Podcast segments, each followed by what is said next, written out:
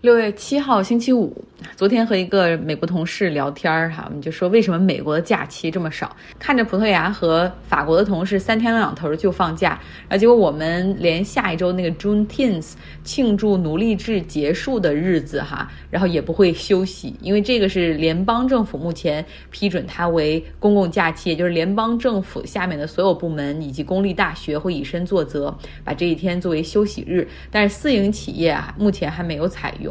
然后这同事就解释说，一方面就是美国资本主义高度发达，哈，这是少休假是他们的理想状态。那第二个就要追溯到这个国家的起源，最早移民北美的是英国的清教徒，就是你想最早坐着五月花号漂洋过海哈过大西洋的这些人，那他们是在英国国内都受排挤的。清教徒并不是因为，并不是因为天主教排挤他们哈。那个时候，英国已经成为新教的国家，而且已经和这个天主就要划清了界限。问题就是。新教徒也受不了清教徒，清教徒呢，Protestant，他们同样是新教里面的一支，只不过是更严格的去恪守着一些道德戒律和行为准则。说白了，就是要拒绝享乐，争做圣徒。然后当时这些人还普遍都相信魔鬼、恶魔活跃的存在于这个世界上。就是会成为伤害男人、女人的邪恶力量哈，所以一遇到无法解释的情况，比如牲畜死亡啊，或者有人生疾病啊，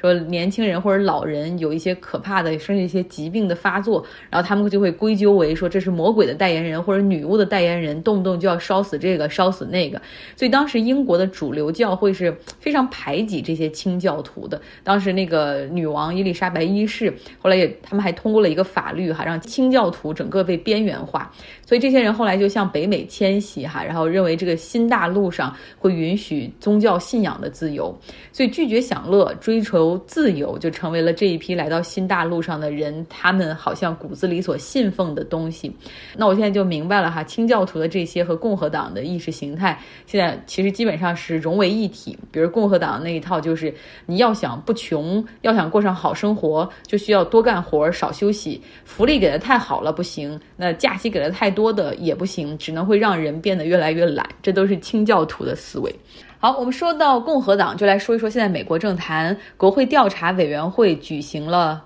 第三场关于暴徒冲击国会山的公开听证会，在电视上进行直播。那今天的目光集中在特朗普及其幕僚向当时的副总统麦克彭斯施压，要求他推翻选举结果。在遭遇拒绝之后，特朗普怂恿支持者前往国会山去阻止彭斯进行确认选举人的环节。然后他的支持者认为麦克彭斯是叛徒，哈，所以一路都在喊吊死彭斯。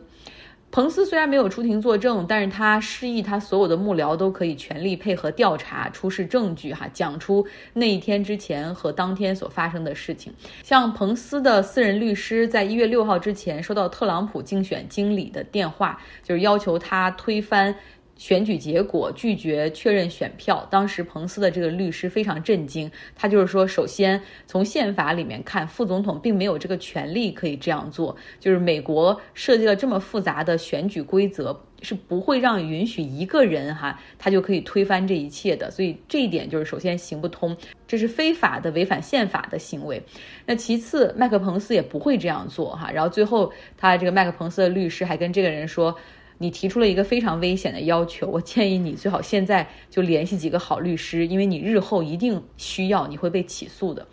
在二零二一年一月六号当天，特朗普前往他支持者集会的地方发表讲话。那因为已经知道麦克彭斯拒绝去。做他要求的那个事儿哈，他在讲话的时候就是说说啊，那个彭斯拒绝做正确的事情，然后底下他支持者就喊吊死彭斯，吊死彭斯。特朗普就说 he deserve it，他是应该被这样惩罚。那之后冲入国会的暴徒哈，他们一边大喊吊死彭斯，一边去寻找他。那大家也知道那天后来这个。国会山的警员和特勤局，他们就护送着彭斯和他的家人，有他的哥哥、妻子，还有女儿，以及他的幕僚到安全屋。这中间他们还跑到停车场去躲着什么的。后来到了一个安全屋，视频显示他们当时很紧张，同时也很愤怒，像彭斯的妻子还还把这些窗帘什么都拉上，就生怕那些人会发现他们在这儿，所以也是很害怕的。然后彭斯的女儿就紧张的在帮他父亲撰写当天晚上他要进行的发言稿，最后。顶住了压力，哈，拒绝干违反宪法的事情。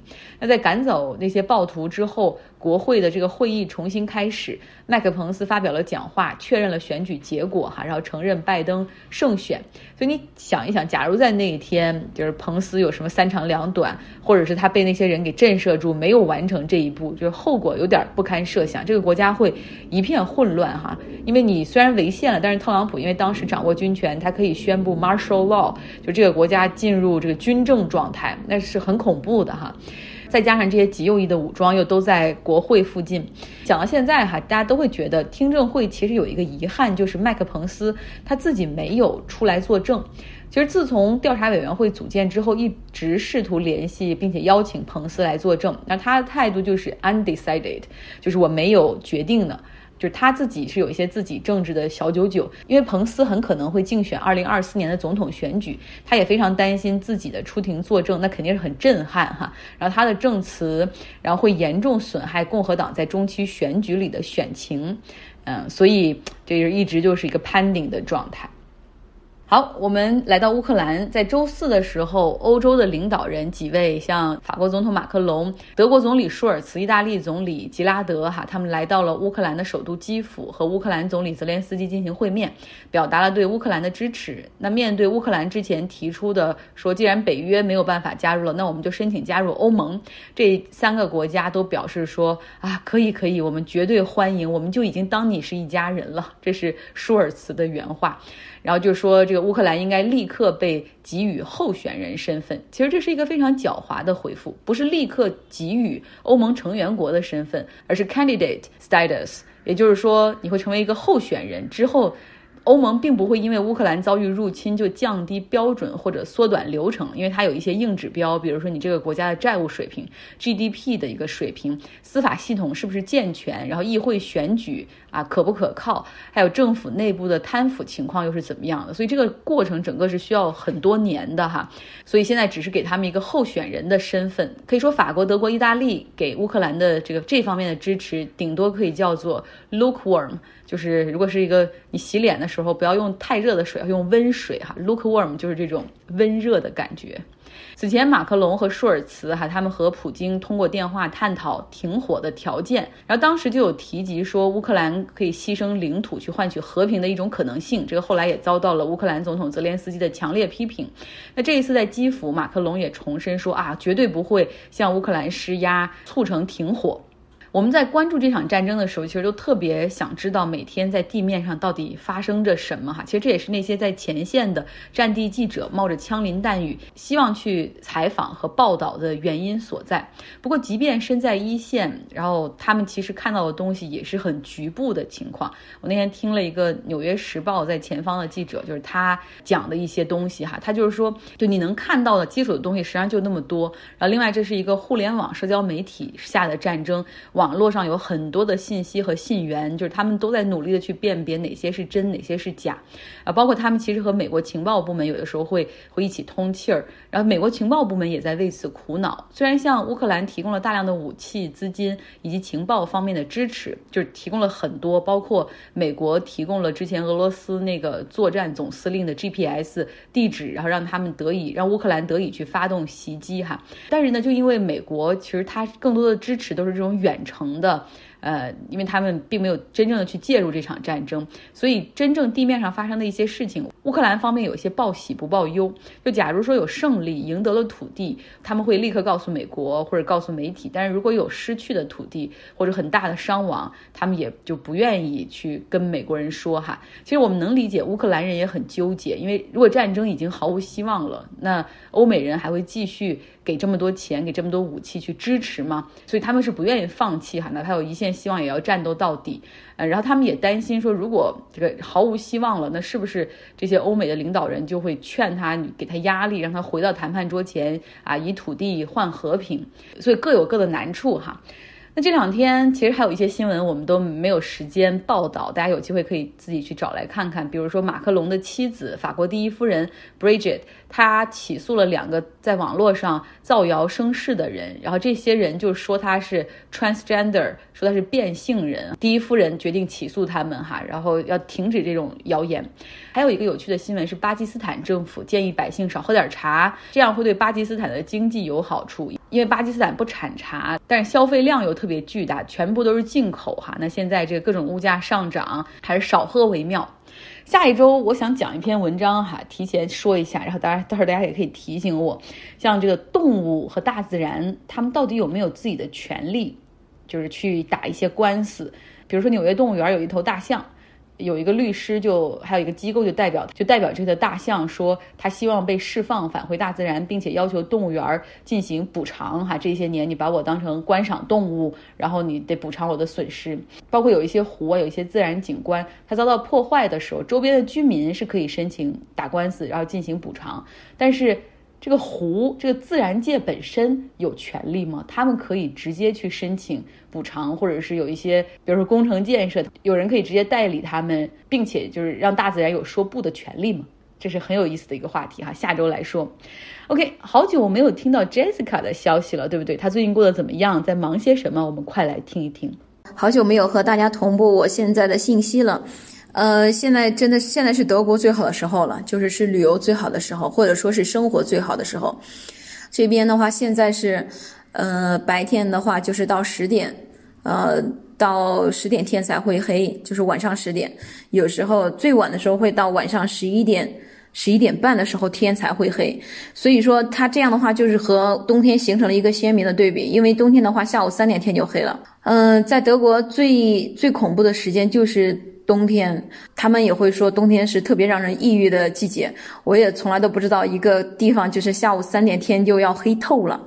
就下了课呀，或者说下班回家的路上就完全都是黑咕隆咚一片了，就特别的。苦恼吧，对于它的冬天，但是但是现在这个季节真的非常好，呃，早上呢四五点天就亮了，然后一整天的白天的光照时间特别好。但是呃，说一下我办签证嘛，就是开始的时候我我是第一次去英国，所以我办签证，呃，找了在网上找了好多的资料，到底是怎么样去办？因为申请的时候其实有些晚了。我去那边的主要目的呢是为了参加一个展会，呃，申请的时候就提前了一个月开始去办。那我从网上找到的消息就是说，最一般情况下都要三周，或者说要。要六周才能出签，呃，我觉得如果说是三周、六周的话，就感觉已经赶不上那个展会了，啊，后来我就要了那个加急的那个服务，就是总体办下来这个签证，从德国申请的英国签证，一共是花了六百欧，呃，是办了一个半年的签证，半年多次，但是呢，就是就还挺给力的，因为一周就就出签了，一周的时候我就收到邮件通知我去这个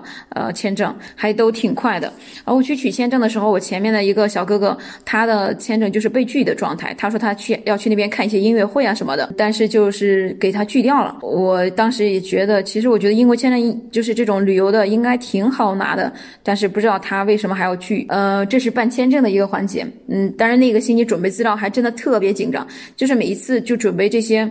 呃，就像这样的国家的签证嘛，就是特别准备下来一本资料，就像一本书一样。首先光填他的那些资料什么，就二三十页吧。就好多好多填下来都得要四五个小时，就不停的在问你你你上面，比如说你写一个啊，我的父亲叫什么，然后呢，那你就得出示你为。证证明你的父亲为什么是你的父亲，就是这种很多的材料你要去准备，还要去自己翻译一下，嗯，然后去给到他更多的这个东西，所以准备下那那些材料，我有三个晚上我都准备到晚上十点，因为有一些你得再等一下呀，或者说整嗯那个资料整理那些，还挺痛苦的，因为也太着急了嘛，就想着赶紧准备好以后就赶紧给他送过去，所以说我这里面有了一个呃加急费，还有一个就是不用排队的那个费用，就总体加下来以后就就还挺贵，这。办签证的时候，然后呢，就是呃，之后呢，就是订机票。订机票其实可以，因为机票的话，往返一共是花了一百三十欧，还可以吧？这个价格到了那边以后，就是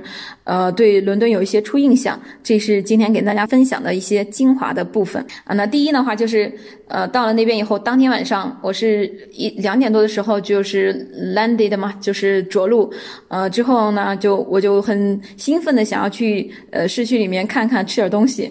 呃，那我到那边以后会就有几个惊讶的瞬间吧。第一个惊讶的瞬间是，哇，没有想到学了这么多年的英语，真的是到了一个说英语的国家。就是你对这个地方的感觉是，你从来没有来过这里，但是你很熟悉这里面的每一个地方，这一个这里面的名字你都知道，只是你没有真实的用你的眼睛去看过这些地方。比如说大笨钟，比如说 London Eye，啊，然后那那那些桥，啊，就是这些地方你都知道，只是说你没有。你没有来过，还有就是就是语言上面完全没有障碍，呃，可能会有一些部分呢，就是英式发音和美式发音不是那么一样。还有就是之前的时候就知道说，在伦敦大家叫 subway，呃，这个地铁叫 tube 嘛，啊，的确是哈，就是呃，就是他们就都是用 tube。所以呢，当验证到你之前学的一些东西的时候，就是那种是呃，让你非常的又很激动，然后说不出来那种感觉吧。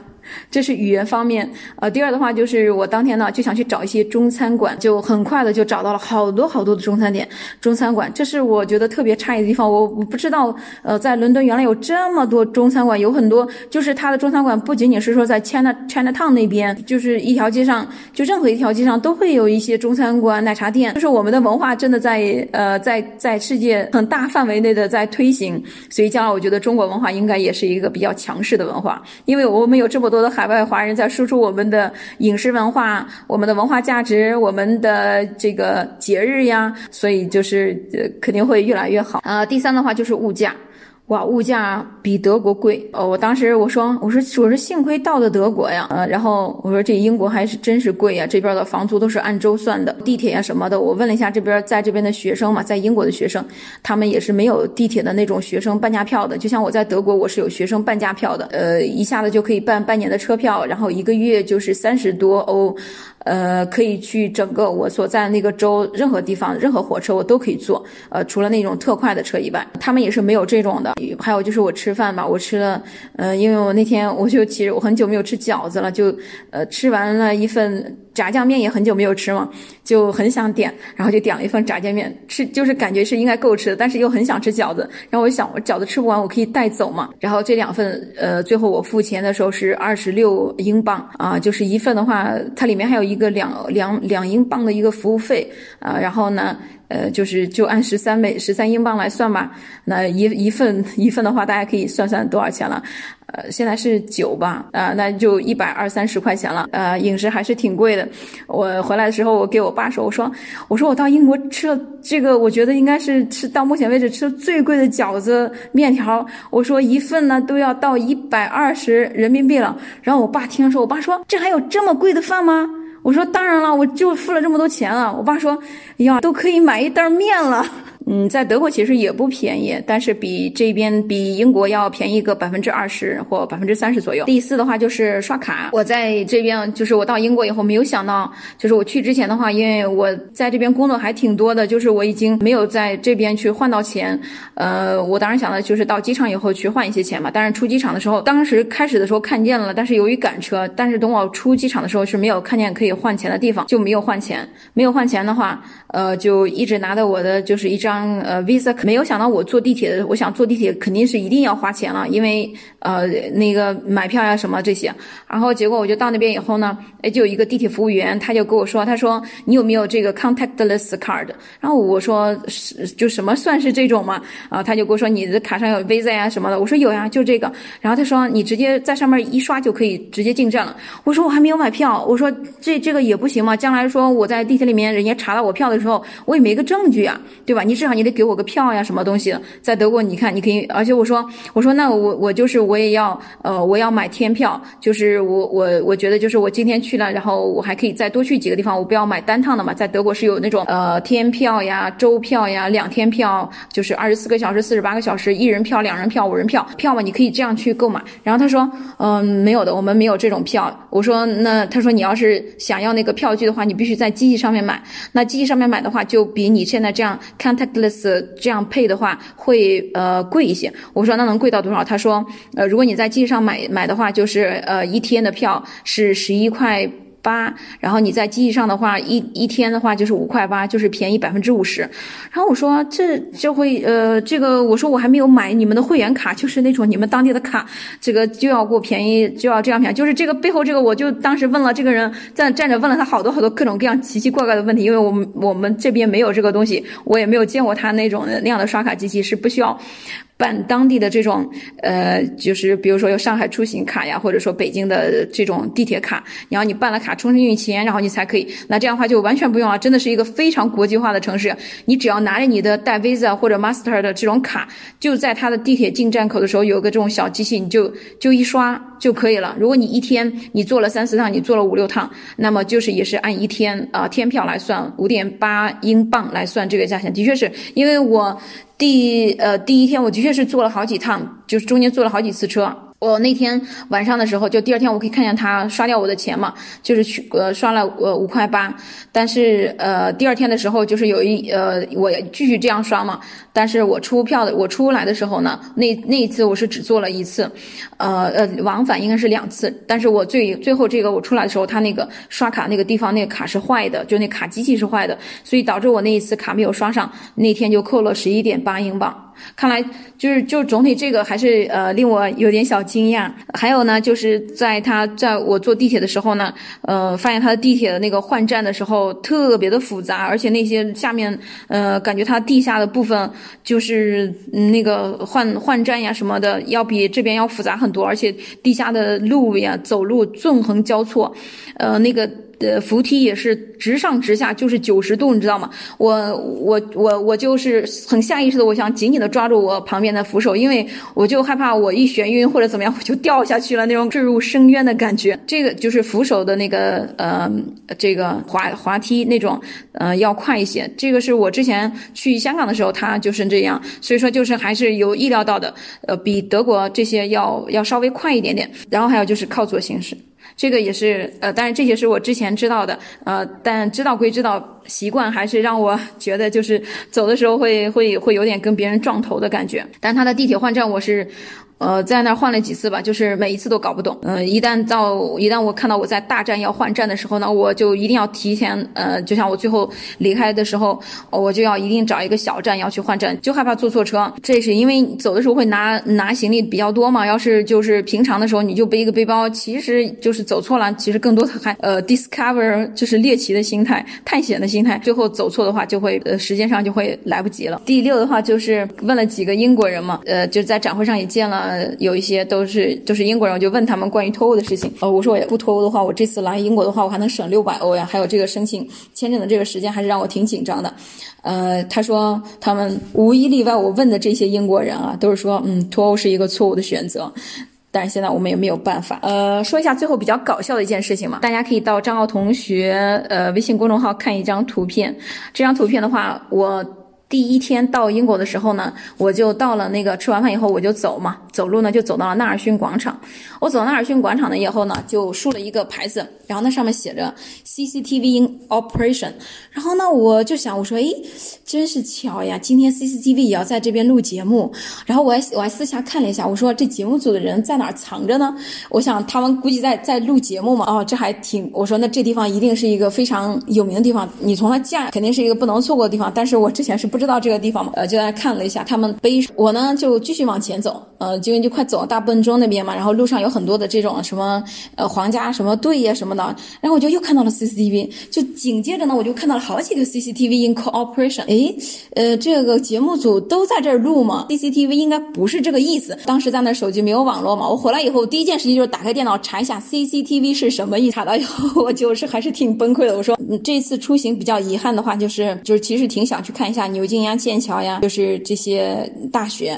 呃，然后是呃，因为时间太短了，就是参加展会就要三天嘛，布展呀，嗯，还有就是中间就是其实每天参加完展会以后是特别累的，就是那种 exhausted。呃，在展会上你要不停的要说呀，或者说挺累的。有时候我觉得我一天说的话太多了，就是合上嘴以后，我的那个脑子还在嗡嗡的，就一句话都不是很想说了，也比较累，所以就只有最后的那一天的时候去这些地方转了一下，所以也没有时间再去换到另外一个城市，因为光。光伦敦就是有很多地方可以看，呃，唐宁街十号呀，非常有名的地方。希望以后还有机会再去一次吧。整个感觉大英帝国的历史，呃，是在眼前不断的重现啊。今天的分享就到这里，谢谢大家。非常非常感谢 Jessica。嗯，他这里面提到那个 CCTV 哈，然后我们都知道在国内的语境 CCTV 代表着什么，但是实际上它在英文里面是一个缩写，叫 Closed Circuit Television，监控录像的意思。然后说有这个 CCTV is on，就是代表这个地方有监控器。在国外，呃，监控器都是需要提醒的哈，就是你必须要有义有义务提醒，就是这个地方有监控器，你正在被监视。嗯，这也就是为什么后来这个 CCTV 海外的那个电视台，他们就改了名字，改成 CGTN 了，因为 CCTV 确实不是一个什么好词儿哈。那想看 Jessica 说的那几张图片的朋友，记得来微信公号张奥同学哟。嗯，周五到了，希望大家有一个愉快的周末。